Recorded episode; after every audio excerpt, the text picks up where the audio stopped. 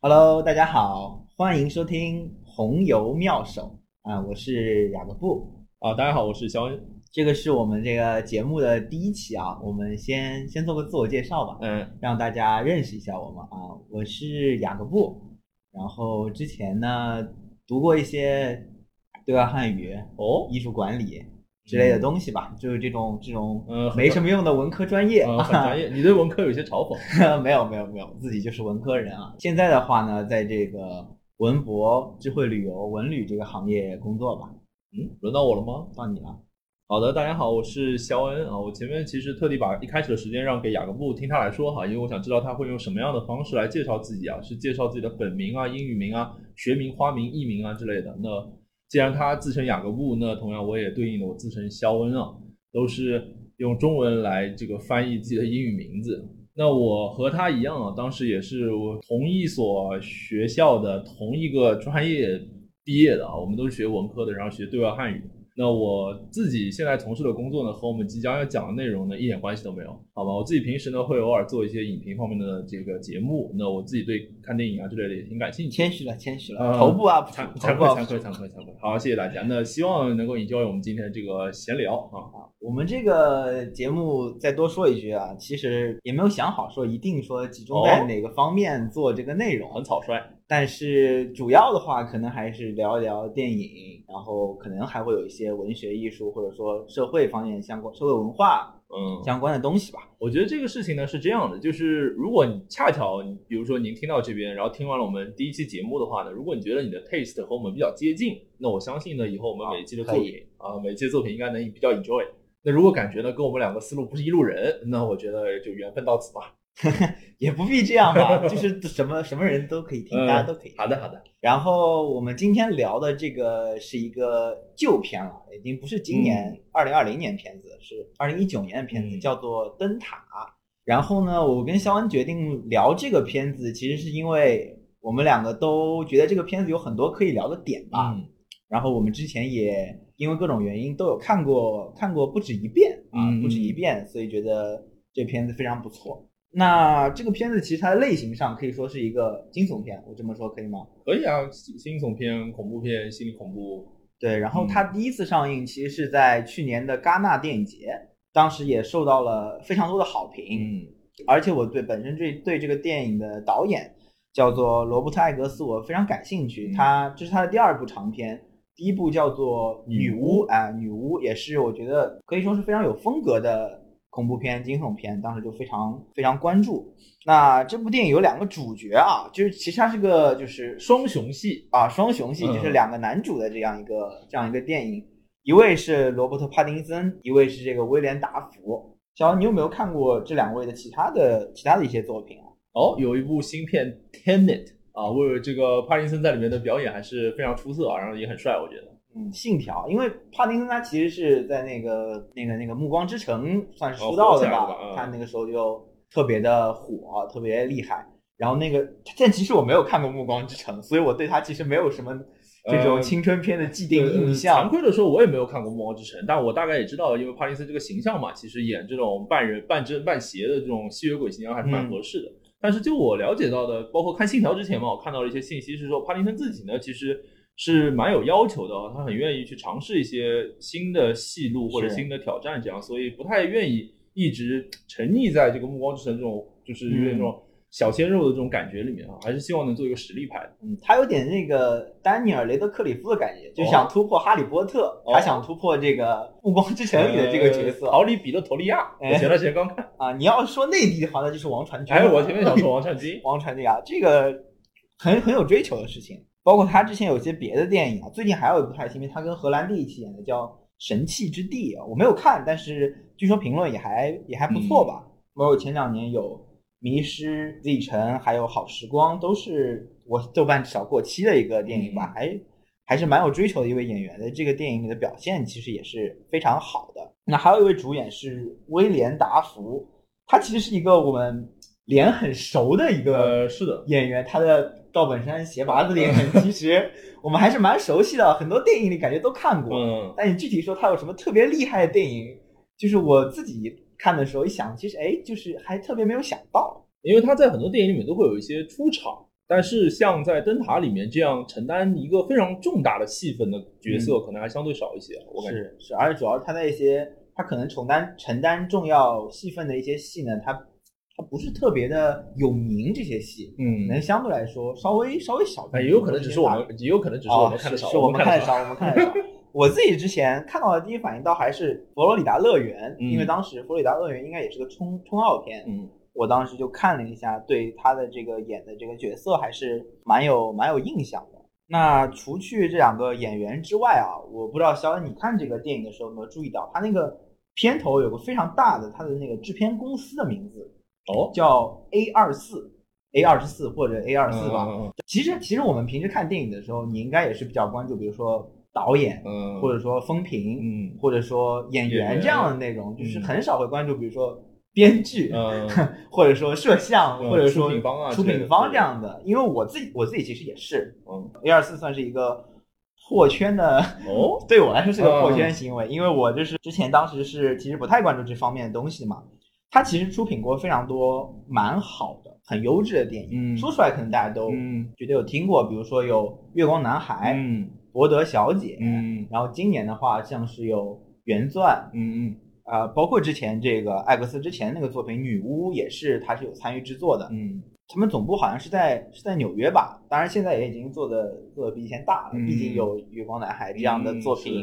作品出现了，那我觉得其实是一个值得持续关注的一个这么一个制作公司。所以它其实推出的作品整体质量还是相对有保障的。是相相相当高了。嗯你要是以我们豆瓣系的角度来说的话，哦那至少都是过期的了吧？嗯我觉得其实还是蛮值得蛮值得看一看，就值得从这个角度去关注一下吧。哦，所以我个人其实，在今天之前啊，我这个对 A 二四其实没有很大的了解，主要就是听雅各布刚才说。那我觉得，如果之前是类似于《月光男孩》啊、豆瓣小姐这样的作品，呃，博德小姐、豆瓣小姐、博德小姐、豆瓣小姐是什么啊？博德小姐这样的作品啊，那我觉得愿意尝试这个女巫或者说是灯塔这样的作品，其实也是蛮蛮对对 A 二四来说，应该也是一个蛮大的尝试。从我刚刚说的那些片子，你可能有点感觉，就是有点还是比较有风格的，嗯嗯嗯也不是特别说呃呃，可能也不是特别特别行为，但是也是比较关注一些嗯新的孵化的这么一方面的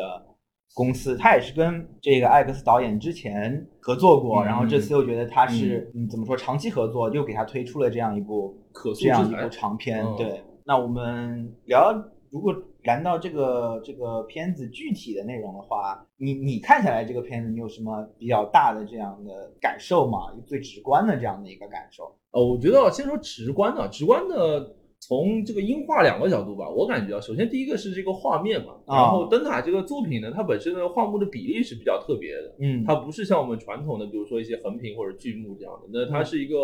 呃，我看到有两种说法，我没有去求证哈。一种是说一比一，嗯，就是一个类似于方的；还有一个说是一比一点，反正就差一点点一九。OK 啊 fine，那就一比一点九，反正是一个蛮特别的这样一个比例。嗯那我觉得这个比例呢，加上它黑白的这个画面的嗯呈现，然后以及它这些就是颗粒比较重的这种质感啊，就使得嗯这部片呢、看上去你就会感觉是一部很有，就如果用你刚才的话来说呢，是一个很有风格的，嗯，肯定是有一些导演自己的想法在里面的这样一部作品。那从这个刚才说音画嘛，那从这个声音的角度来说，我觉得声音也可以包括台词一部分。他台词我第一遍看的时候，我其实我自己在网上看的时候评价到很少有人提到这一点，但我自己感觉他。因为本来就是这个一些有点苏格兰神话意味的东西在里面，它特别有那种莎士比亚戏剧的感觉。我自己觉得它有些很长的台词，是然后长到不太像这两个身份的人在正常的这个环境当中会说的一些话，他会有特别多的一些奇怪的比喻啊，或者是一些诅咒在里面。让就我自己以前，比如说演就是那个那个麦克白的时候，背过很多这种台词。我当时第一眼看到的时候，我就觉得很像，特别像有那种莎士比亚的一些感觉在里面。那然后它整个音效呢，我觉得也是，呃，我个人觉得啊，响度上是非常大的，要比普通的啊片子可能整体的我没有我没有数据或者参考，我觉得平均的响度肯定要比大多数的恐怖片要大的。那这也会造成一个很强的，就我前面讲的所有的音画的效果合起来的一个效果呢，就会让人看的时候觉得非常大的压力在那边。嗯整个屏幕这种比较相对而言比较独特、畸形的感觉，然后演员的一些大的特写推在脸上，然后演员的一些连贯的、连珠炮的，而且可能是肮脏的台词，然后加上这些很强的、很浓的这些声音在里面，你就会感觉整个人看的时候就很压抑。我觉得最大的感觉是这个，这个故事其实 我可以说是非常非常简单的一个故事啊、不是一个复杂的故事。两个人，嗯 一老一少被嗯派到这个一个小岛吧，一个是地头蛇和新来者嘛，对，被派到这个小岛上去守这个灯塔，嗯，然后面慢慢的就是随着时间的推移，产生了一些嗯怪事，怪事吧，嗯。看到一些不知道是什么的东西，嗯然后主角呃罗伯特帕丁森觉得这个这个老的这个威廉达福他就是是一个坏人是个坏人，在折磨自己，嗯。然后慢慢的他们产生了一些矛盾，嗯然后随着就是原定的说有船来接他们嗯回去的这个日期没有没有船来，嗯，他们拖的时间越来越久，后面整个就变得甚至有些绝望，有些绝望，有些畸形，嗯。然后包括威廉达夫一直不让这个罗伯特帕丁森这个角色上这个灯塔，他们就是产生了最后可以说是相当相当激烈的这个嗯结果吧。嗯结果这个当时你你刚刚说这个画幅的问题啊，我看的时候也是有，因为其实也有些电影是有这种情况的，嗯比如说我不是潘金莲，我也想是圆的嘛，我不是潘金莲，嗯它是圆形的这个画幅嘛。当时采访冯小刚导演的时候，他就说这个圆形画幅是希望有这个窥窥探的感觉。那这个方形画幅可能就没有这么强的嗯窥探感，但是它会让你更加的集中在中中间。心嗯因为平时比如说你电视电影里拍人，你人在中间，边上肯定有很多别的嗯锅碗瓢盆、嗯橱柜什么的东西。嗯但是集中在中间的话，你会更 focus 在这个人物的表演上。嗯包括你刚刚说这个人物的这个面部特写比较多，你会对他情绪的感知是的是的更加的更加的强烈，这也是我自己观看时候的蛮直观的一个感受。因为我看这个电影，其中的一遍是在是在这个今年的这个上海电影节的时候，当时是在上海影城这个非常非常大的一个厅，嗯，但因为防疫的要求，人都要隔得很远，隔得不止一个座，隔两个座，因为那个时候电影院嗯刚刚做比较大的这个开放，很严格，然后整个电影院非常的冷，嗯然后呢画幅又这么逼人，嗯然后我我纵使之前已经看过一次嗯。这个电影了，再看的时候还是就是有的桥段啊会起这个鸡皮疙瘩，嗯几个比较激烈的配乐的地方嗯会让我有些哎被吓到这个这个感觉就是，我纵使知道这些事情会发生，嗯但我还是还是会有点有点害怕的。我感觉嗯这也是其实是这个电影的一个一个魅力在吧？它很多的情节的描述相对来说比较的没那么多。呃，情节相对比较简单，更多的它其实靠一些镜头啊或者影视语言啊，然后能够和它的这个主题或者想要渲染的东西去契合，然后影响你的观众。对，如果说这是一个，如果这个电影是个小说的话，嗯我感觉它可能就是一个偏意识流的一个小说。是的，它大量的文，如果它有文字的话，文字描写可能都是在嗯，主、心理呃，在主角罗伯特·帕丁森的这个心理上尤里西斯，啊、有这个感觉，有这个感觉。嗯然后它很多包括很多意象，其实也是和这个主角的这个心理状态相关的吧。是，的，它很多东西肯应该也有大多数不是非常非常真实的这个情境，对对对是一些心理描写的外化的这个这个结果。其实有很多意象啊，有这个海鸥，嗯对吧？然后有这个这个人鱼人鱼，包括还有这个有点触手的这个章鱼，类似于有点克苏，可能有点克苏鲁元素的元素，一会儿我这个们还会聊到吧。对这个东西啊，包括说那个威廉达夫有一一瞬间甚至化身为这个海神波塞冬，对，双眼眼电闪雷鸣，这样浑身神话体系感觉浑。身赤裸，嗯有这个希腊雕塑般的这种线条，双眼射出白光，嗯这其实蛮多意象的。这这种这些东西里面，你有你有什么比较印象深刻，或者说你自己觉得哎还蛮好的这样的这样的点？呃，我觉得可以分享分享一个啊，嗯是我我自己觉得这个同样也是我目前为止没有看到有人去聊这些话题，但是我自己感觉呢，好像是可以自圆其说，蛮有意思的。嗯雅各不也说了嘛，刚才呃，我们是帕林森来到了一个新的环境，然后这个环境是个封闭的环境，然后他逐渐呢，呃，这个意识渐渐的模糊，然后陷入癫狂。那可以说呢，其实，在很大的时间上，他本来是作为一个正常的身份来的，他的人欲或者说一个普通的人伦，或者说常理，或者说理智，就是这一类东西啊，其实本来是比较充盈的状态。哎，这里我还是想用克苏鲁概念吧，就它本来散值是很正常的啊，这么说其实比较容易理解，我感觉。啊，是，然后它到了这个小岛上之后呢，一系列的怪事哈，大家如果玩过的话就会知道，它的散值在不停的猛降，那它的人欲就会逐渐的消磨，那它的兽欲和就我们知道可能本能中有兽性也有神性嘛，这两部分呢就此消彼长，然后不停的在对这个躯体或者主体意识进行一个一个剥夺，就像一个拔河一样。那我想分享的就是我感觉哦，我的理解有三个意象，它们分别代表了我前面说的一个是人欲，一个是兽欲，还有一个就是神性。很有体系，啊，很有体体系，很有体系啊。这个呢，其实说实话，在我自己前面雅各布也说，我们两个呢有一个共同点，之所以选择聊这部电影，就是因为不同的机缘巧合之下，然后我们都看过不止一部这个作品。那我自己呢，其实也是某一次在做相关的影评的时候，其实我也专门看过。那当时其实没有很好的梳理过这一点呢，我觉得今天可以跟大家分享一下。首先，我觉得是关于人欲啊，我觉得在电影里面呢有一个意象，就是那个帕丁森在这个灯塔的这个这个应该是。呃，卧室或者是之类的地方找到了一个木质的这个雕塑啊，这个这个木质的雕塑。然后后来呢，大家如果看过电影的话，也知道他会经常拿这个木质的雕塑去自我安慰嘛。啊，他有很多就是生理上也好，心理上哈，他每次自我安慰的时候都会想着这个雕塑或者握着这个雕塑。那我觉得呢，这就代表了就是就食色性也嘛，人本性中的这某一部分这个性的冲动。但是后来呢，帕丁森就是有几次。想要放开这个雕塑，就他会狠狠的把它摔在地上，以至于最后他真的破坏了这个雕塑。那我觉得这其实也象征着就是他，就像我刚才说的，他的人性其实是在被两头牵扯的、被拉扯的这样一个状态。所以他对这个雕塑呢，一边又想掌握它，因为我感觉我离不开它，我在这个小岛上有这样的需求和欲望，很充实，然后很充盛，应该是不充实。但是呢，他又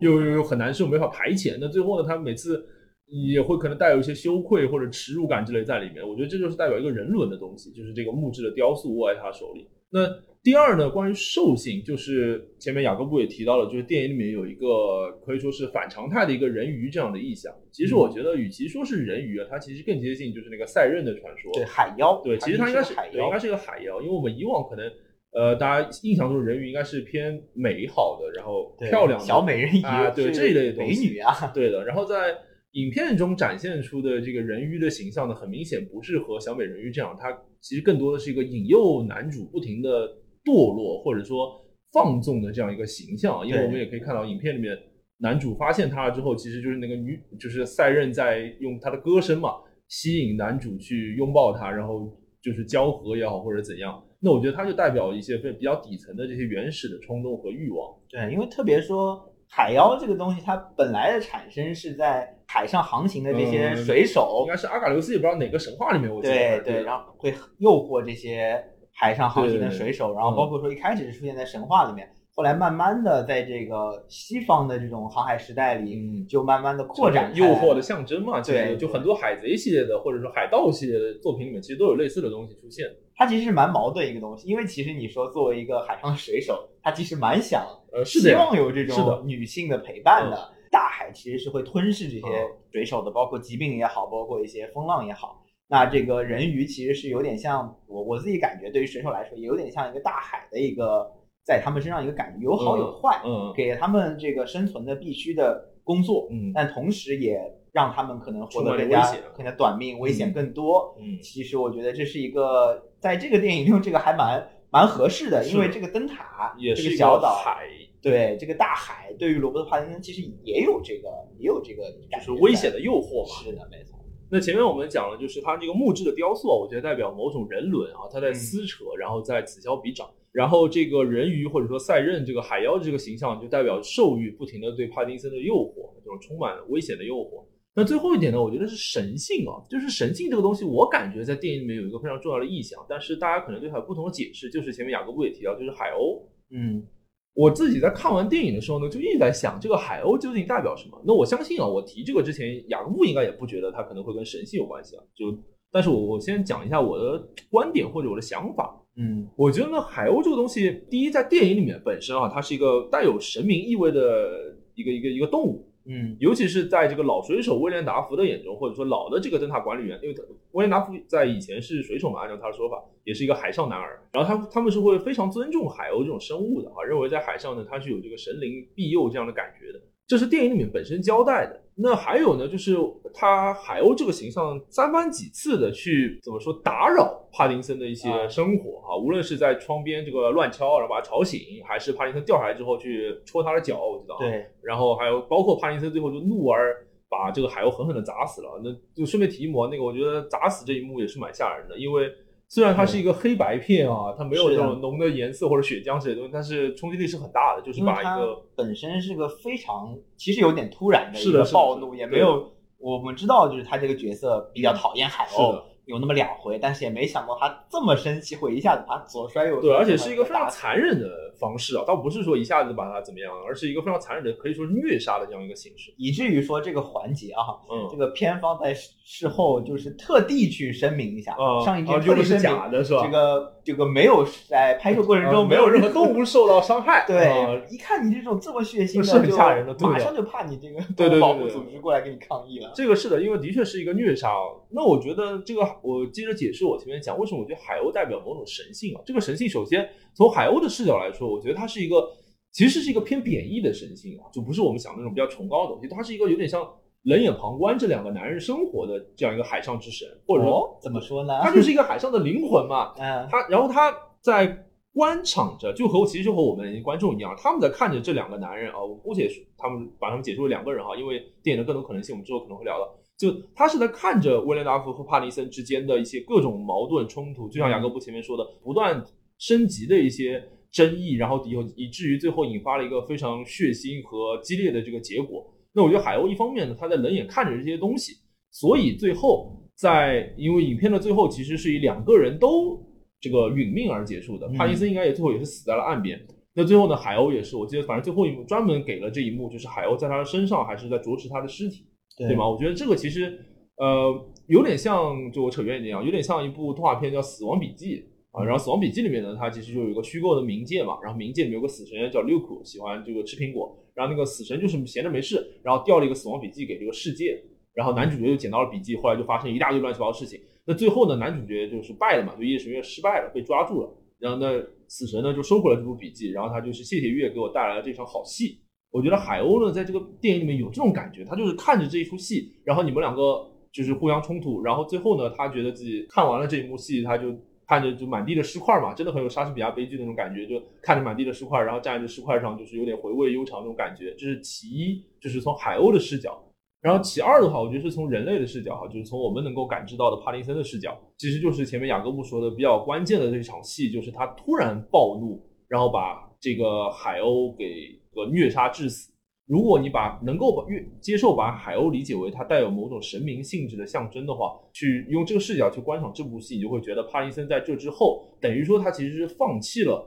这个内心比较道德的 motto 的那部分。那他这是在弑神啊，简直！呃，不是，这里的神其实就是指他内心的一些道德感啊，可以这么说。就像我前面讲的，就是兽欲和内心的这个就人本能当中的兽性和神性在互相拉扯着他的人性。那这个时刻呢，等于可以说他是放弃了自己的神性，他就是放弃了无论是对大海的敬畏，还是对生命的敬畏，还是对这份工作，还是对威廉达福的敬畏，反正一大堆所有的我们可以称为崇高的感情和道德。我觉得在那个瞬间，帕丁森基本上就是全部都不要了，堕入疯魔，所以最后才会有这一大串就是非常血腥啊，甚至是有些迷离和奇怪的这个冲突。我自己是感觉让我印象最深的这三个意象，然后如果他们能够用这个串联起来的话呢，我觉得也给这个电影呢，或者给角色的内心世界多了一个讨论的角度吧。刚刚说海鸥啊，嗯海鸥有这个神性，让我一下子就让我觉得特别害怕，嗯你知道吗？给我一种你也虐杀过海鸥我吗没有我哪里不要乱讲？Be，nice to seagull。我觉得就是给我一种就是什么，这个海鸥啊，它就一直一直，它作为一个群体，它一直在这个灯塔周围，对啊它就永远就是瞅着这些，对啊它在看着你们这些啊看守人。你要是发疯，你把海鸥杀掉，你就再见，对啊你就你的散值狂掉。对，我觉得就是这个感觉。他把海鸥杀掉之后，基本散值就掉穿了。第一遍看这个嗯电影的时候，其实最后那一幕啊，就让我觉得它是一个，就让我觉得他肯定有意向。嗯嗯嗯你想一个人躺在地上啊，在五脏六腑都不在外面。对啊，海鸥啄是它的内脏，然后它眼睛还少了一个嘛，眼睛被少掉一个，这其实也蛮重要，因为有很多很多这个电影里的东西都是一直演的，嗯，包括说他从海里捞上来的那个人头，嗯，然后包括说之前有个海鸥，它也是是一直演一直演的。然后我觉得我当时看这个时候，觉得第一反应是哦，这肯定是个很有用的东西，嗯。但是其实不是特别能找到能找到一个解释嗯或者说一个点。嗯我当时当时可能更倾向于这跟他之前说的，比如说普罗米修斯，嗯嗯因为因为海鸥正好也是在啄食他的内脏嘛，嗯跟普罗米修斯他们之前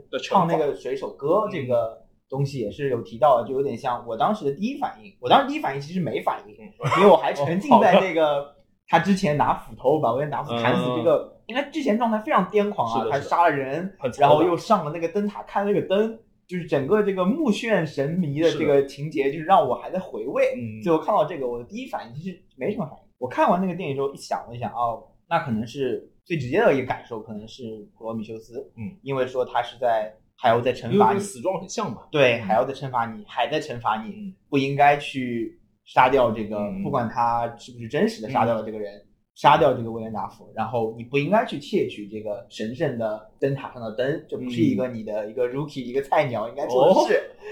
就类似于这种感觉吧，就是你做了违反这个大海上的 或者灯塔上的违反大海权威的事情。是，包括说你一一直有一些非常亵渎的称称呼。比如说我特别有注意到帕丁森这个角色，他把这个他经常不提这个岛，他提的是 rock，嗯提的是石头，他把这个嗯岛称为石头。嗯这个灯塔其实就是石头上的一个小蜡烛的这种感觉，嗯它整体非常亵渎，然后最后这个海鸥就是啄食你，嗯要惩罚你。然后我觉得这个想法其实跟你刚刚说的是有这个有一点相似的点，嗯因为我只是说没有把这个海鸥赋予一个更多的神性吧，嗯它可能只是一个工具，嗯有点像一个工具，就是惩罚普罗米修斯派过来的那个老鹰嘛。呃理解的方式，我觉得会更更完嗯更更有完整的这个这个感觉吧，能够更加完整的就是能够理解，比如说海、灯塔、人这个他们这个小故事里的小体系的这种、这种感觉。嗯，但我个人觉得，就是就我相信大部分人如果读过普罗米修斯故事的话，嗯应该会都会看到，就最后那一幕，就是是雅各布前面也解释了嘛，就是那个死状和海鸥的对他惩罚和普罗米修斯非常像。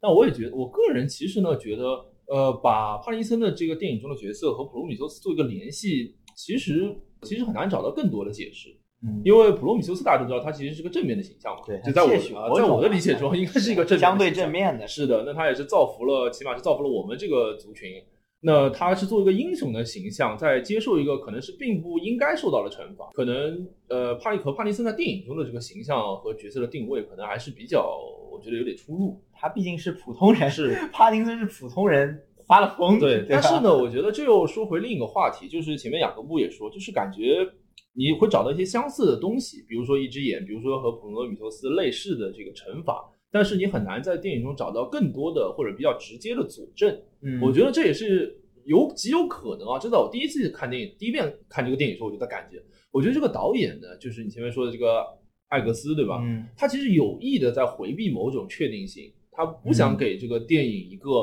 官方的，呃，也不叫官方，或者就从他的视角给出一个啊完整的这套故事线。这个故事究竟是怎样？他其实是没有一个固定的答案的。这个呢，在我自己看的一个采访里面有看到，就是说《灯塔》这个电影呢，它和普通的悬疑惊悚片啊不太一样，因为悬疑惊悚片其实观众期待的呢是一个答案，是就是我遇到了很多我无法，起码是目前无法解释的事情，但我都期待在影片结束之前会有一个解释。那这个这个期待在引诱着我看下去嘛？但其实《灯塔》这个电影呢，它到最后也没有给一个期待，嗯或者说到最后也没有给一个答案。这也是前面雅各布说的，即使在这个帕林森，呃，把威廉达福这个杀死之后，上到灯塔的顶层。电影也依然没有交代给我们他看到了什么。我们都知道他一直想上灯塔顶层，是因为威廉达福自己霸占了顶层，然后威廉达夫也不告诉他有什么，观众也不知道有什么，甚至还给了一些烟雾弹吧，可能是一会儿是触手，一会儿是枝叶，嗯类似于这种东西。帕林森的这个冲动就和观众冲动一样，他也好奇有什么，所以他最后呢杀死了威廉达夫，自己上去之后呢，影片也非常这个可以说是非常坏的哈，非常狡猾的拍了他的人脸，拍了帕林森看到这些东西的一个嗯比较复杂、比较暧昧的表情。那观众呢？诶，还以为这个镜头会转一转，灯塔是圆的嘛？我以为会有个圆形的，就轨道镜头转过来，或者哎什么也没有，然后就就就最后就是帕林森死掉。所以其实这个电影，我就回到我刚才说，他在有意回避某种确定性，无论是灯塔上有什么，还是整个故事的真相，还是某个东西，比如说一只眼到底代表什么，其实我觉得他可能都是在有意的开放这些空间，然后让人可能去感受一些别样的魅力吧。我觉得，你刚刚说那个帕丁森他上了那个灯塔那个场景啊，我其实还想去看看他那个哦眼睛里面有反射出什么是吧？会不会反射出哦就是就肯定不是个真实的结果，呃但就是想看一你看，你看出来了吗？看不出看不太出来呀，应该是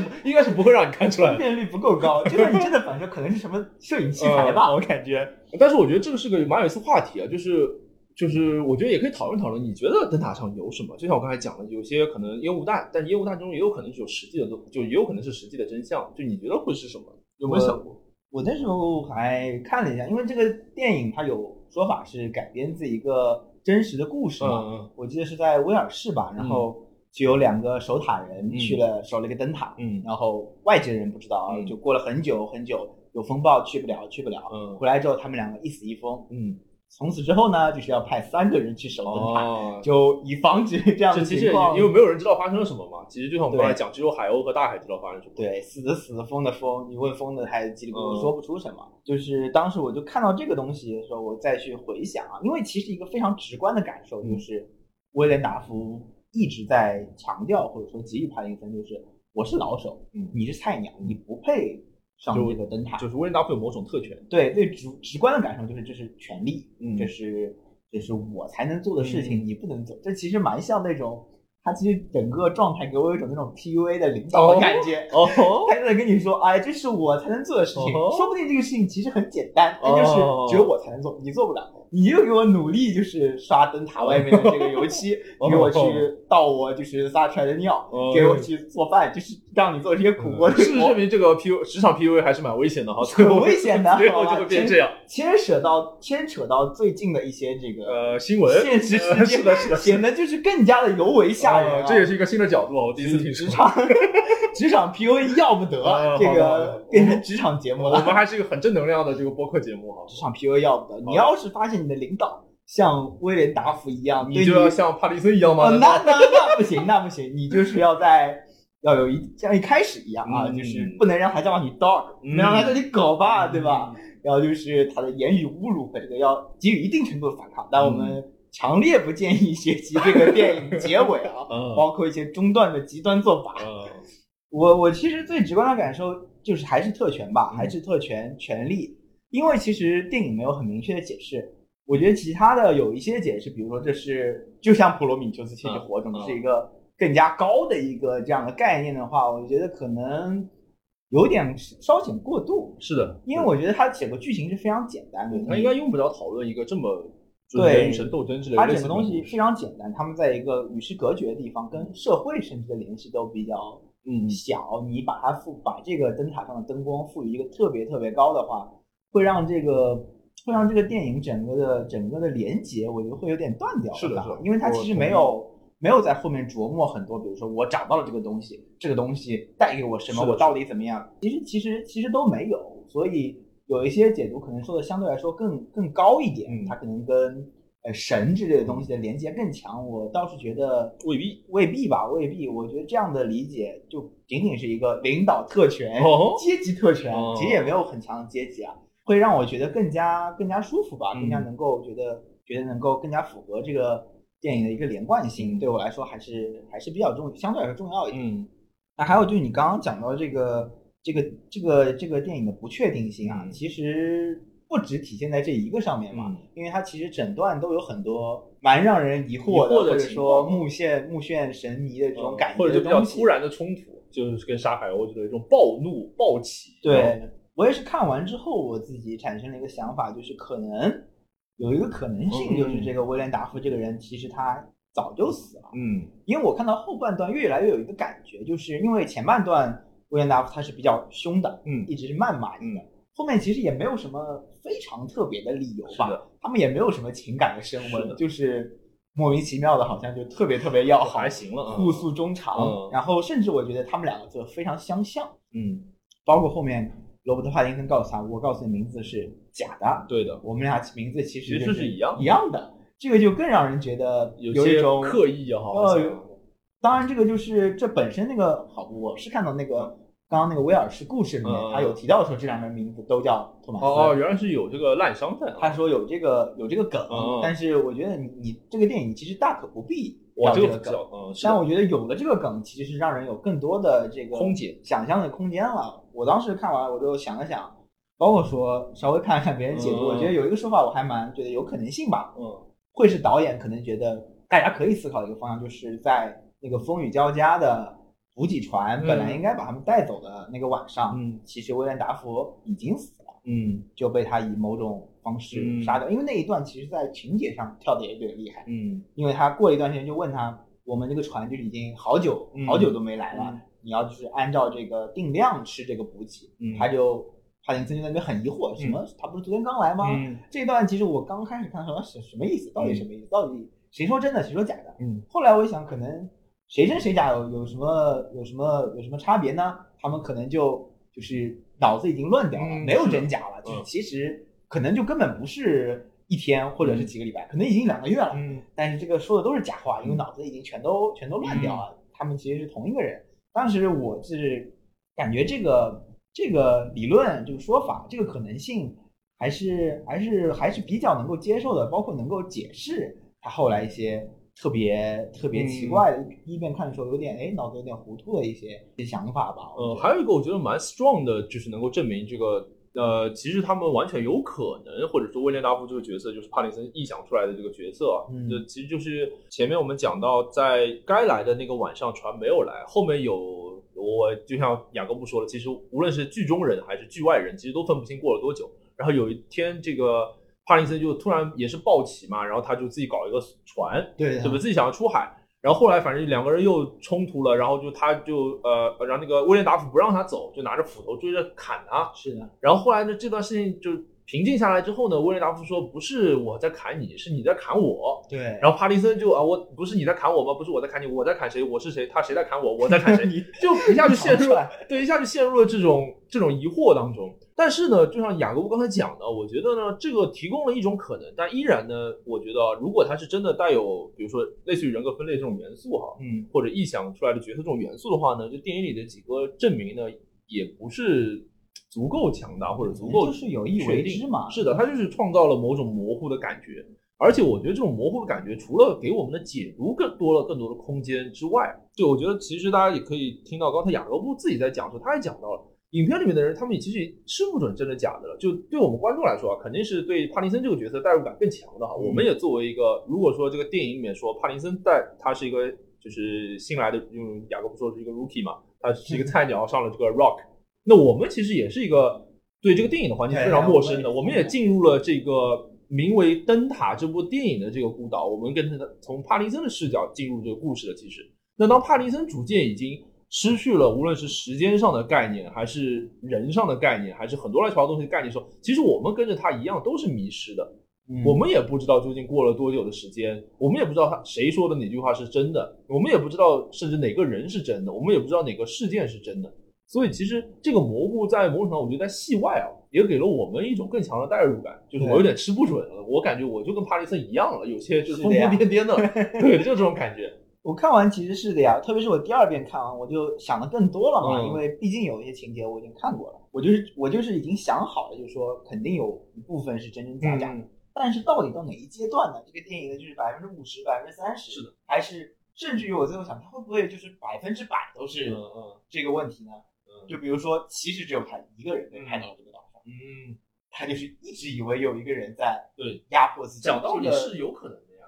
对，但这个可能就是在证据上没有这么明显。比如说，就是他之前不是出过一次这个事故嘛，嗯伤害了一个人，可能是比如说这样的一个想法，嗯一直在压制着他，让他无法上这个灯塔，或者说他其实已经早就上过，因为嗯灯塔不可能一直没人嘛，他就是上的时候就已经有一些错乱了，一部分的人格就是要掌控这个权利，嗯因为他难得来到了一个地方，没有一个别人，没有人会苛责他的这样一个世外桃源，要掌控。嗯另一部分人格呢，就是非常的受压迫，嗯这种感觉就是，当然这种东西其实没有什么依据了，但是我觉得证伪了。其实就是正是也是一个这个电影比较有意思的地方在吧，会让你去更多的想，哎呀，我们这个散值是什么时候开始狂掉呢？是的是的我上来上岛可能就不足一百了。对啊那这个游戏你注定是死亡。对啊，你什么时候有了，你还是一个正常人的错觉。其实你就不知道你是什么时候发疯的。我觉得的确是这样，可能真的，当我们我不知道，希望大家 hopefully 不要有这样的体验啊。但如果真的有这样体验的话，我相信应该就是这样的，你甚至都不知道你在哪一刻堕入疯魔。天呐，那就希望赶紧有船来接你。我当时还有一个想法，这个想法其实非常没有道理啊，我就觉得可能就是他们确实是两个人被派到岛上，但是根本没有，本来就没有船来接他们，哦你就给我死在岛上。他们整个他们，因为他们两个人其实都是有一定程度上的原罪的。嗯嗯，明白，都不是什么好人，都不是干净人嘛。对，如果他们说的都是真的话，他们都身上都有人命，嗯，他们他们就是被派到这个岛上，就是让你来死的。其实类似于某种软禁吧。对，有些有点像，就是比如说你我我我许诺你到这个岛上守多久，你就可以你的这个人命身上人命就消掉了。但是我他们可能互相不知道，我就瞎讲讲啊，他们互相不知道，派到这个岛上都以为对方才是那种就是坏蛋，坏蛋，嗯或者说这种感觉，都一开始就压着，然后最后其实没有，从来就没有船来会接你。嗯你就你就死在烂在这个岛上吧，这是大海，这是海鸥，这是什么东西对你的惩罚？这其实没有道理啊。嗯但是我觉得看这个电影之后会思考说哪些地方是什么样的情况，其实是个这个电影就之所以就有有有观影体验上有趣的部分，对会称为说心理恐怖片，嗯心理恐怖片，它就是角色的心理外化了，呃是的，它外化的东西到你的心里去了，这个对对对来来去去的东西，让你的心理上对这个东西思考的更多了。我觉得其实是蛮蛮蛮有趣的，蛮充实的一次体验。那我觉得从电影的角度来说也是蛮不容易的，能够拍出一个这样的作品是呀，其实它成本一看去也不是很高的吧，看得出来就是很高，甚至有有有的桥段，我觉得那个那个克苏鲁元素的张力触手好像有那么一点点廉价。你有没有觉得那个鸟啊，那个嗯海鸥被打死的时候，其实不是很像真的海鸥？呃，我没有注意，我当时看的时候觉得有一点点它有一点点有点假，有一点那种塑料质感的感觉，哦就是因为你看这个生物的是不是活泛，嗯你其实要看一些细微的东西，就比如哦它的它的羽毛不能都一样，嗯一样肯定是假的，它可能会有一些细微的差别，或者它的眼睛，就是它整个的感觉是有一点点塑料感，的确也是拿这种东西拍的。那是肯定，就是我觉得整体可能也是一个比较成本不是很高的片子，但是能做到这样，我觉得真的是非常厉害。这个嗯导演也无愧我关注他其实有几年了，因为他这个片子放出风声要拍，就是其实有嗯。有一定年头了，因为他上一部作品《女巫》其实有个四年左右、五年左右的时间了。嗯其实他这个出片速度不算快，嗯 但是就是也一直有关注，我觉得还是蛮好的。嗯，我个人觉得《女巫》这个片子其实蛮一般的，但是我感觉其实还是有很多人，因为作为导演的第一部作品，还是有很多人对他蛮期待的，就是感觉还是很期待他未来会有怎样的发展和一些更多的一些个人特色的作品出来。对，因为我觉得第一部，如果你是作为一个类型片导演，其实不管是恐怖片好，还是动作片，或者说是悬疑片这种比较类型片，你第一篇作品就是有一定的生涩，我觉得就是非常正常。对的，那比如说《新迷宫》，嗯比如说之前的这个《遗传厄运》也是处女座，它其实有一定程度上生涩，我觉得都没有关系。但是你有更多的自己的风东西格，哎对风格有想表达的感觉，给人关注到了，你以后肯定就会有更大的、更大的这个更大机。会吧。对，嗯对包括说，我其实发现一个现象啊，就是这个片子在 IMDB 上，在这个烂番茄上，嗯当然烂番茄是影评人的了，嗯就是它本身评分相对比较高，嗯国内的那个豆瓣稍微低一点，应该是七点出头一点，嗯七点一、七点二。嗯我自己是打了打了，我觉得可能有八点五左右这个分数，我觉得是，当然我这个体验比较好。嗯，你觉得这个这个情况有什么有什么样的特别的原因吗？我觉得呃，这个其实跟我们刚才讲的话题有点关系啊，就是当一个新锐导演啊，一个嗯新人导演，然后拍一部类型片，尤其是恐怖啊或者是惊悚这样的作品，又带有了一些自己的一些风格和想法、理念，甚至是哲学在里面的时候呢，这个行为我们刚才其实更多的其实是往好的方面讲，就 positive 方面讲，其实它是更有机会，然后更能吸引人，然后可能更被打动的那些，就是你说的拉番茄或者什么一些影评人，可能会更愿意观察到你这一方面的才华。但是同样的，做这样的选择也是要承担巨大的风险，啊那就是你要损失很多普通观众。嗯我觉得吧，哈，就本来说实话，这个惊悚恐怖片或者心理恐怖片就是一个相对小众的市场吧，这应该不可否认。就相比一些比较他这个风格肯定是对的，而且尤其是他这个带有一些神话、宗教，呃，暧昧不清的感觉，甚至是有些文艺范儿的这样的感觉啊，其实的确是很难在市场上受到认可。那所谓市场认可，其实本质上我觉得就是普通影评人的认可嘛。那嗯呃，不是普通影评，就普通观众的认可。那普通观众可能很难接受他这样一个，他在很多其他的方面，比如说意象，比如说图像或者影视语言上面花了很多心思，但是他在故事上呢，就是一个其实就是一句话说穿的故事。就对呃，很多观众可能就不买账，就觉得很没意思啊！我看了那么长时间，然后一会儿嘛受你的惊吓，一会儿嘛你弄死一个鸟，然后看了半天，其实就是这样一个故事。最后这个事情真的假的，哪里是真的，哪里是假的，你也不告诉我，很多人就会觉得很被耍了嘛。我我觉得哈，风险是很大的。它其实是个有点有点文艺范儿的这种这种惊悚片。对的，包括当时我跟我朋友看完，我就因为我其实是利剑的，我们去嗯电影节看这个嗯电影，看完之后我就跟他出来，然后我就问他，哎，你觉得这个电影怎么样？我其实看过，但我觉得值得再看。嗯他的话语非常有趣，他说是我知道这应该是一部非常不错的片子，但是我不喜欢。但是要是我打分的话，嗯可能也不会很高。嗯我觉得对于第一次观影体验，或者说对于这个这个东西不太喜欢的人，确实是是的，你能够感受到他在视听语言上有自己的风格，嗯但是我们心里 对于很多恐怖片、惊悚片的期待可能可能不太一样，包括说除去这种可能偏心理恐怖片这个范式的这样子的流派的话，嗯现在也有一些别的别的类型的恐怖片、惊悚片，或者说嗯带有这种元素的片在通过各种各样的方式吧，这个来让人们有更新的，包括说结合技术新的一个体验。嗯我自己我自己这这几年看呢，有一个流派，哦我觉得这个流派蛮蛮有意嗯思，就是这个感官剥夺派，我把它叫做嗯对吧？之前有比较有名的电影，这个《寂静之地》是吧？嗯这个不能发出声音。还有个电影叫《蒙上你的眼》，嗯它是就是说它的逻辑是你只要睁眼，嗯不管就是看到这个世界，你就会被一些东西给蛊惑。嗯所以主角逃跑的时候都一直就是戴着眼眼上戴着布条。嗯然后被蛊惑之后，其实那些人也不会变成僵尸这样，他只是拼命的又想来蛊惑你，嗯也有点宗教色彩啊。嗯，然后包括还有《关灯后》这个电影，嗯也是不能看嘛，就不能有光或者对，它其实也是视觉上的视觉上，它一关灯，这个这个鬼啊怪啊就会出来在你身后。嗯你开灯，你看哎又没有，其实有点像小时候就睡觉时候害怕的这个感觉。哦我一关灯，我就觉得鬼要出来了。包括还有一个电影就叫《屏住呼吸》，嗯，几个人就是跑到，也是一个视觉上的，也是一个视觉上，但它更多的是就是就是暂停，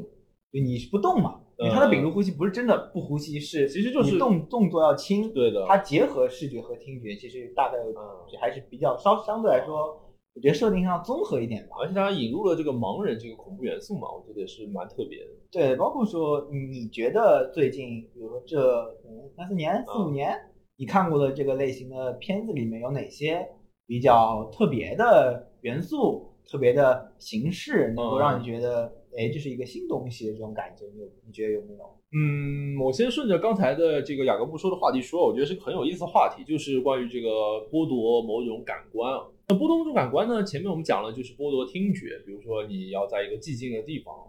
然后或者是你剥夺视觉，你看不见等等。然后雅各布也说，这其实也有点宗教元素。我觉得这个呢，其实也也蛮神话的，就让我想起我忘了是希腊还是哪个神话里面有个故事，讲的就是你逃跑的时候不能回头嘛，你啊回头就会被石化。这个其实本质上就和你前面说的，就你说那个电影我没看过，就蒙住你的眼，就你其实也是不能看这些东西嘛。嗯你看了这些东西就会后悔，或者就万劫不复这样的感觉。嗯那呃，如果要说有什么其他新的元素的话呢，我觉得一些比较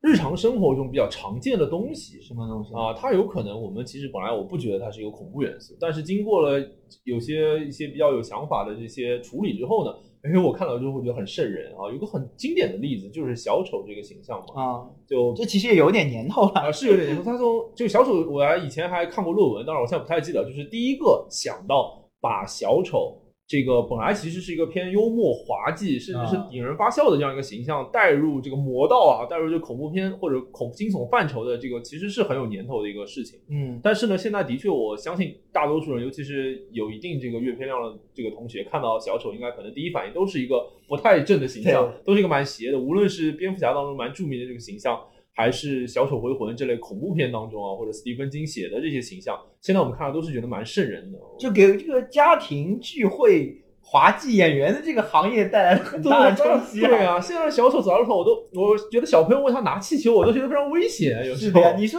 小孩儿，你说小孩儿现在就是你过个生日会，怎么请个小丑来家里，把小孩都吓哭了，很吓人的，都不敢请了。我这个呃，就是击败你的不是同行，是跨界。对啊，那同样啊，我觉得就像前面我们讲到屏住呼吸也是。我之前其实当然我对这个无论是视力残疾的。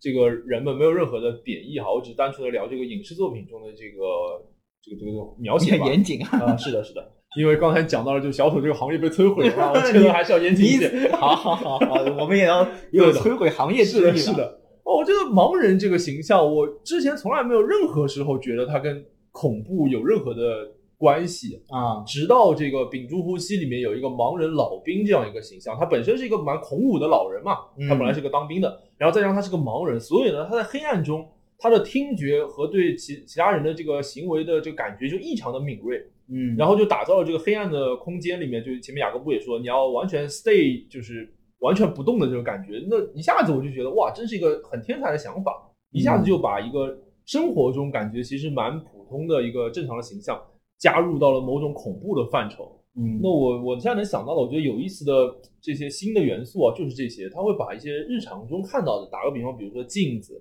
啊，比如说我们看到的影子，就类似于这种。当然，我的才华有限，不能想到那么多，但是我觉得这些东西平时我不觉得恐怖，一点都不觉得，直到有一个想法，然后把它放入了某种恐怖片的处境当中，我一下就觉得哇，这东西好像是蛮吓人的哦。我觉得就想到这些比较特别的元素在恐怖片当中。你刚刚说这个元素啊，倒让我想到一个事情，就是我不知道你有没有看过一个片子叫那个《林中小屋》啊，我看过的。这片子我其实非常非常喜欢，我知道，因为它的剧情其实还蛮特别的吧？我觉得是的，恐怖片、惊悚片里面，它可以说是一个你刚刚讲的这个恐怖形象的大杂烩。呃，对，是可以说，它有点像这个这个恐怖片版的，嗯，那个那种漫威电影。你看过《怪宴》吗？没有看过，是是一个悬疑片，就是就是《林中小屋》，我觉得它对恐怖片的大杂烩有点像《怪宴》里面，它是它《怪宴》，我简单讲讲，跟恐怖片没什么关系，它就是呃邀请了一大堆侦探，然后到这个啊。到这个到这边来判案嘛，然后就是那个主这个房主就是呃楼主，就是他就是想要就是让这些侦探发挥自己的一些优势，然后最后来找出凶手，但实际上那些侦探都被他耍了，然后他就对每个侦探都进行一番嘲讽。然后这，但是这个侦探其实，在现实中都是有这个原型原型的。其实他就是对整个侦探小说的一些常用的套路进行一番嘲讽。啊，跟《灵珠小屋》就说到这边，你可能感觉到跟《灵珠小屋》呢，其实有一点感觉哈。灵珠小屋其实是一帮年轻人跑到这个郊区去玩，经典的恐怖片开头，经典不能再经典。然后外面有僵尸要来吃他们。小屋里有几个选择，我记得也是几个这个恐怖片著名的，要么僵尸，要么对对是其他乱七八糟东西。是那个控制室里面有几个选择，可以选择。以什么样的方式去攻击这个？他们选择的是僵尸，然后同时与此同时，世界各地就是也有不同的地方在进行这样的一个献祭仪式吧，实验吧。对，这个这个一定要用这个恐怖片的角色去攻击这个某一部分人，把他们杀掉，嗯，然后这个东西就成功了，然后才会有一个地底的一个怪兽，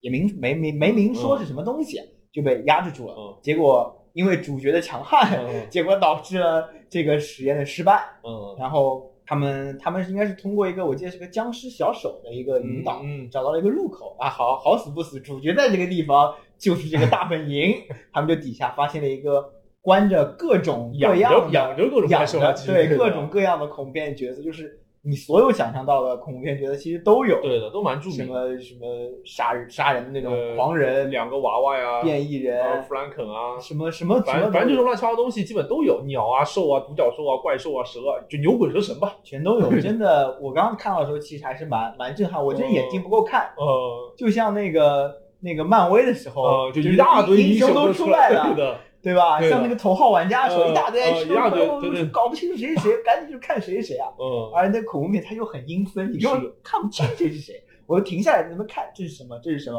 这是什么异形？这是铁血战士？看了半天，然后这个设定我觉得真的是非常的非常出彩吧。嗯。这片子也蛮可惜，后面就是一直有说要拍第二部，嗯，但一直就是流产没有拍出来。嗯。我觉得这可能是我你要说这这个片子有些年头，有个七八年了。嗯，蛮久。这七这些年我看过的恐怖片里，我觉得这真的是能够让你觉得，哎，这是个新的东西，很有意思想法，真的是非常有意思的。拍第二部还可以把海鸥也加进去。海鸥，海鸥那就得得得得对加个罗伯特·帕丁的尸体背在身上。我觉得海鸥其实就像我刚才讲的，那我本来其实不觉得这个水鸟或者任何禽类有什么吓人，但是我觉得经过这个片子一看，我觉得海鸥这个东西有时候它看我，但是但是有些人不就是怕那个有禽类恐惧禽类恐惧，对，其实也有一点。是的，是。包括说还有片子，我不知道你看过没有，叫《仲夏夜惊魂》。嗯，我也看过，就是遗传厄运的导演的第二部作品。对，因为它里面这个元素。其实是写点片的元素的一个更加现代的一个讲述方式吧。嗯，我觉得它整个包括说有很多新的这个恐怖片里面都会有一些宗教的这种邪典的这种元素意味。我觉得其实也是一个蛮蛮吓人的东西，因为你搞不清的是什么。嗯，他这个故事就是对吧？就是一帮美国年轻人到了一个瑞典香蕉香蕉野外封闭的不知道什么地方，以为是去进行调研的，写论文的人家 人家去写论文的。结果过去被一帮邪教的人就是各种就是虐待吧，虐待。对这个，而且它整体的画风非常的小清新，对它画风非常漂亮。其实你把它截图说是爱情片，我觉得是的，对吧？这个这个这个反差非常强烈，而且我们本身对于这种，因为有一些邪教其实已经有点熟悉了，嗯，就是它的模式，就比如说把人绑在杆上把你杀掉，这其实你很熟悉了，嗯。但他那个电影里的那种把人。从开膛破肚吧，开膛破肚，然后大家还装模作样在那里认真吃饭，绝口不提，所有人都对这个事情讳莫如深，非常讳莫如深。对这个词蛮好，就不是很狂热，因为有一些宗教的人，他都是这种邪教的人，他其实是很狂热的在那边对这个入侵者进行虐杀、进行献祭。他就一开始不跟你讲，最后才把你给弄的就是五迷三道的。这个这个其实是其实就是一个原来东西的新解释。呃，对，其实也是蛮包括说有很多别的电影。包括有这个阴风阵阵啊，它其实是个恐怖片的新的翻拍。嗯，它原来可能是七十年代的一个意大利恐怖片，最近有翻拍了，也是一个类似于，但它可能没有这么有风格吧。我个人觉得它是就是把你送送到一个应该是个舞蹈学校里，然后也有一定的献祭啊这样的成分在，但里面相对来说拍的比较早，原原作比较早，所以有很多更加的这个让人印象深刻的一些环节。嗯。那还有什么你觉得也比较有意思的？可可以，其实可以不一定要有这种很明显的嗯恐怖形象，嗯，其实就是有这种调动人情绪的这种元素啊，惊悚一点的、恐怖一点，其实其实我觉得也在这个也在这个创新的或者说讨论的范畴里面吧。我倒想到另一个话题啊，这个也是我今天在来的路上其实想到的，就我觉得就是讲到灯塔的观影体验的时候，我们讲到觉得体验蛮。不说好不好吧，起码可以用有意思来定义它。就我整个观影体验觉得很有趣，因为它会发散我很多的想法。就包括前面雅各布，我们大概在二十分钟之前讲到了，就对电影的很多解读哈，不管这个解读是有道理的、没道理的、能被证实的、不能被证伪的等等。那这就让我想起，我觉得恐怖片的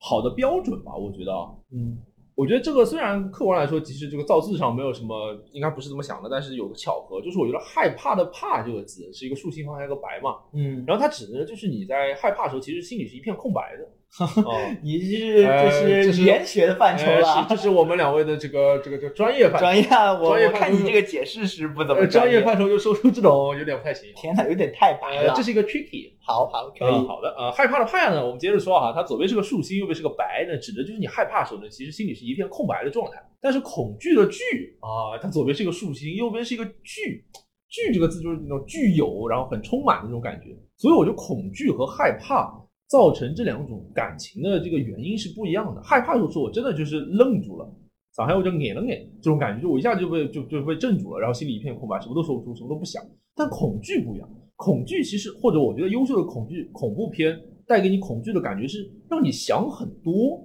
你心里有很多东西可以想。之前就是我记得前几年我不记得了。就是很流行造什么新的成语嘛，有个词叫细思恐极，不知道细思极恐，细思极恐。对，反正就是你越想，你就越害怕。嗯，我觉得恐惧就是这种感觉，就是你越想，然后你就会觉得带给你的恐惧感就越强。我觉得一个好的恐怖片哈，应该是有这样的，因为恐惧其实相对害怕来说，我觉得可能是一个更高级的感情，因为就像我前面讲，它需要你具备一定的思考能力和理解能力，你要大致能够理解这个影片在干什么，然后能够理解。至少要判断出影片的一些端倪，然后一些奇怪的意象和角色的一些反差等等，就你要有这个基本的逻辑能力和判断能力。而害怕呢，其实相对是一个比较原始的感情啊，就是比如说我们可以看到一些动物可能在面对天敌的时候会害怕，我们不会说比如说它很恐惧或者怎么样啊，这个就是当然今天不一定会展开聊，让我想起就韩国就是呃那部李红枕的那个罗红呃罗红枕的哭声啊，啊，我觉得那部电影也是一个起码是文本内容很大量的一个、一个一个导演也是这个风格，对恐怖片吧，那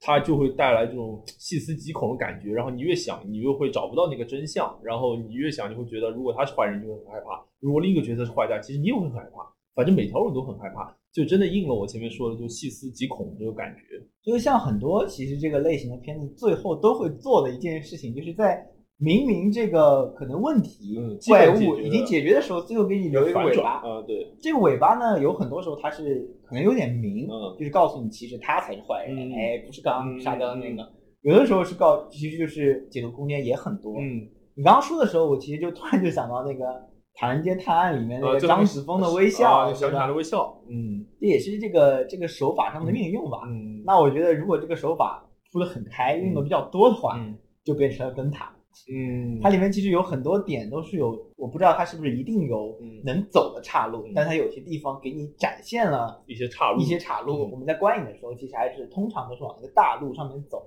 嗯然后最后可能想，哎，把每一个岔路口倒过去想的时候，哎，这个路口是不是有另一条路？嗯，另一条路要走走，对，也能走走，嗯走下去会怎么样呢？又再看一遍。嗯 为什么我们经常有的时候会说国产恐怖片不好？嗯。呃，我们就是会有这样一个固有印象，嗯。因为有很多可能做的不好的这个类型的片子的话，它最后其实封堵了你的这个想象，嗯。包括说他用一个看似合理，实际上有些牵强的方式，嗯。把这个东西给解解强行解释，嗯，因为大多数的，就是我前面说，比如说屏住呼吸，我觉得它非常明显就是一个由 idea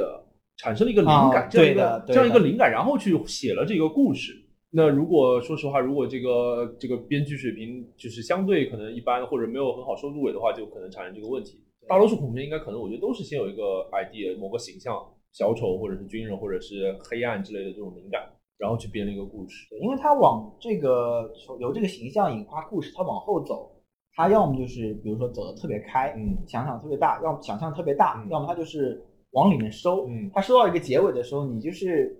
对于这个点不满意，嗯你其实就不满意了。是的，但如果说我我是觉得，如果说他可能比如说有两两三条路、三四条路让你走，就是我走到我自己满意的路上，我可能就觉得蛮好；走到别的路上呢，我觉得不亏，嗯我就是多走了一条路，我赚了。对，这个其实就是两种观影风格，其实就跟你刚才提到的，你和你那个朋友对灯塔的不同的这个评价是一样的。你会就是你可能自己会更喜欢电影，然后也更喜欢这些解读嘛，然后你会觉得，哎，走两条路不就是我感觉我还赚了一条路，或者多看一遍我就会多一条路，你会有这种乐趣在里面。但可能有也我相信有一大部分不少数的这个观影者，他们应该是对确定性的依赖是更强的，他们更希望有一个确定的结果。那这个结果如果是牵强的，他们就不买账，这个电影就是烂片。如果这个结果他们觉得 OK 没问题，可妙以接受啊，那这电影就还行，对吧？大多数人我相信呢，可能呃也可以理解哈，都是从这个角度去获取对这个电影的评价的。也有一些完相对来说完成度比较高的嗯。作品吧，像什么之前的那个《密室逃生》在国内上映的时候，嗯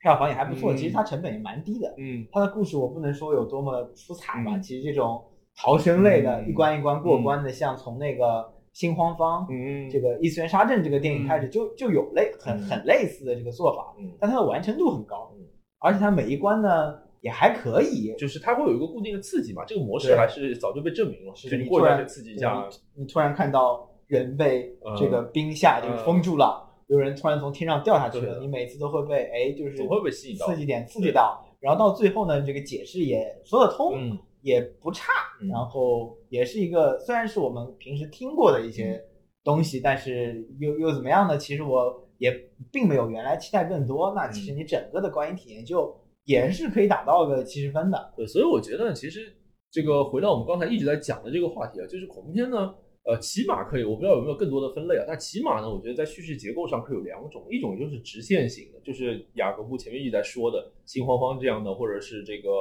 呃密室逃生这样的一个直线型的，你一关一关打嘛，然后关过了开门，然后一直这样下去，然后最后 到啊，对，到最后一关，你可能会面对一个 BOSS，然后他会告诉你所有的真相。那看完之后呢，大家会觉得这个线性呢也比较容易理解。那还有一个呢，可能就是这个枝丫型的或者树杈型的，我也没想好什么其他的。简单来说，就是前面雅各布一直在说这个比喻嘛，就是说感觉有很多条路可以走，不停的在分叉。那我觉得这两种风格呢，也没有高下之分啊，就的确大家会有不同的倾向。我自己呢，包括也不觉得，我自己看的也不是每一部电影我都期待它有很多的分叉的。有很多时候，其实我也愿意轻松一点看电影，我觉得也可以理解。是看这个，看你想看电影的这个苗头，这个原因到底是怎么样的嘛？因为刚刚说到我们说到这个闯关的东西，就让我想到之前有一个蛮火的韩国恐怖片叫《昆池岩》嘛，嗯，他们是这个手呃手持镜头，对这个伪纪录片的这样一个形式进入的。然后这个其实也是有些年份的一个方式，从这什么人皮客栈嗯。这样的电影开始，就是会有这种固定视角也好，手持摄像机去进去也好，这样一个伪纪录片方式。它其实更多的是带给大家一种真实的感觉，真实的刺激的感觉。这个文艺片有娄烨，对吧？它有摇晃的镜头，恐怖片也有摇晃的镜头的。昆池岩说了残酷，我没有看，我不太敢看。其实啊，真的吗？我不敢。它其实蛮吓人，主要是主要是那个地方很黑嘛，你就是拿着那个手持镜头晃来晃去，晃到一个地方，哎，突然有一张吓人的脸出来。这其实哪怕这个脸啊是个演员的脸，我也吓一跳。是的，就是就是莫名其妙，就是它这个真实带入的感觉，包括像。克洛夫档案，这个里面也有这样类似的。克洛夫悖论里面这两部姊妹篇嘛，都有这样类似的情节，蛮吓人的。这个代入感真的很强，这也是一种手法。对啊，然后像现在这个大家都搞直播电商了，这个恐怖片也搞啊，这个直恐怖片也搞直播。之前就有那种像这这个电脑端操作那个解除好友、解除好友、网络迷踪。然后之前我看过一个片子叫《进入直播》，它其实是讲。一个网红他在直播的时候背后发生一些可怕的事情，这个视角其实也蛮吓人的，因为你就是看到一个人在那里嘚吧嘚嘚吧嘚嘚吧嘚，然后背后就有一个人不知道在干什么，走来走去走来走去，然后还会有一些那种网友互动的那种，你背后有人，你背后有人，他一回头没人，然后又背后有人，背后有人，一回头又没人，这真的就是有一种新时代体验吧？我觉得这样子的比伪伪纪录片其实其实更有这个。时代的感觉，时代的感觉，而且就是有的时候你会说实话，你就是更比较主要是跟你生活嵌入的更深了。是的伪纪录片你平时又不拍，对的，也没有人平时整天拿着摄像机到处